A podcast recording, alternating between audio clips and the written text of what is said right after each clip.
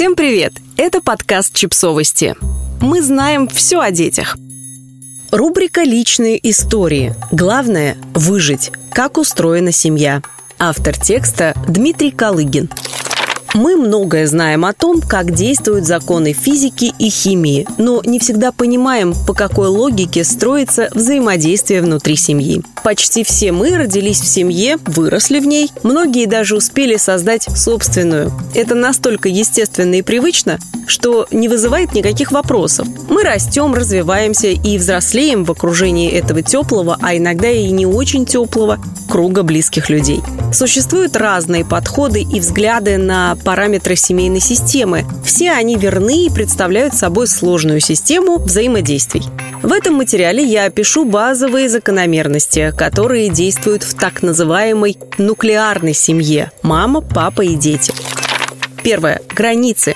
Есть внешние границы семьи. Они напоминают ограждение между всеми членами семьи и внешним миром и служат для того, чтобы регулировать то, насколько сильно внешний мир допускается внутрь семьи и влияет на ее состояние, как в форме живого общения, так и в форме новой информации, которая может противоречить внутренним правилам и убеждениям семьи. Есть еще и внутренние границы у каждого члена семьи. В семье с жесткими внешними границами индивидуальные границы членов семьи, как правило, размыты. Все максимально активно вовлечены в жизнь друг друга. Это прекрасно, пока у каждого остается возможность быть собой и развиваться, усваивая новую информацию от окружающих людей.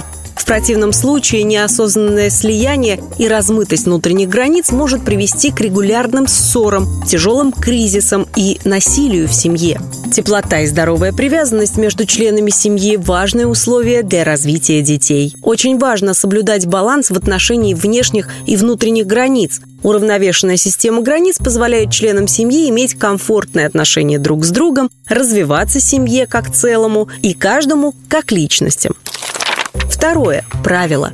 Часто бывает, что члены семьи имеют разные представления о том, что такое хорошо, что такое плохо. Что делать можно и каким образом, а чего ни в коем случае нельзя. Такое расхождение бывает не только между родителями и детьми, но и между супругами. Если мама и папа не могут договориться и вывести основные правила, это приводит к ссорам и отдалению друг от друга. Можно и не говорить о правилах, но нарушение неизвестных и негласных ребенку правил все равно наказывается. Еще сложнее, если они противоречат одно другому, поскольку соблюсти одновременно их невозможно. Поэтому так важно проговаривать основные законы внутри семьи, которые касаются не только детей, но и родителей. И все одинаково должны их соблюдать.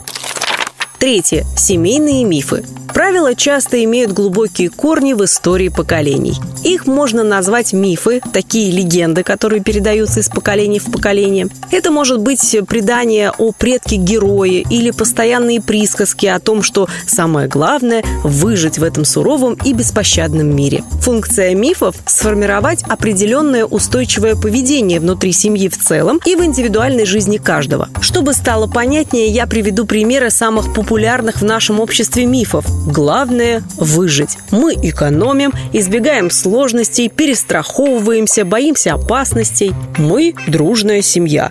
Мы очень близки, не ссоримся друг с другом и всегда должны быть вместе. Люди и не люди. Есть четкая граница между разными категориями людей на основании образования, достатка, национальности, происхождения и так далее. Мы – семья героев.